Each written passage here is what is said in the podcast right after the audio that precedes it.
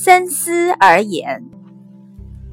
有这样一个故事：有一次数学测验题目非常难，全班只有两位同学及格。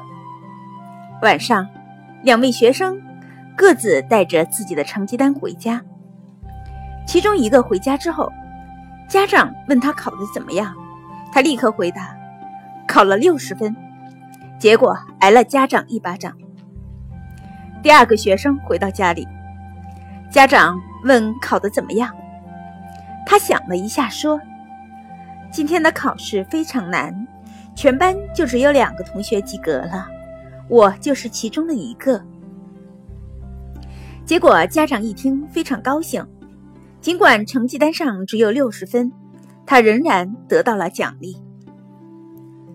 所以说。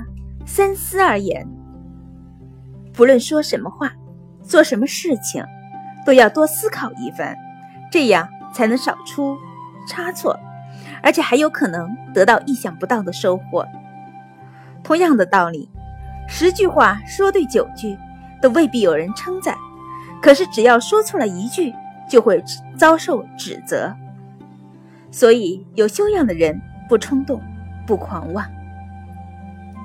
三思而言，并非说话吞吞吐吐，也不是优柔寡断、瞻前顾后，而是谨慎全面地考虑一些话应不应该说，应该如何说。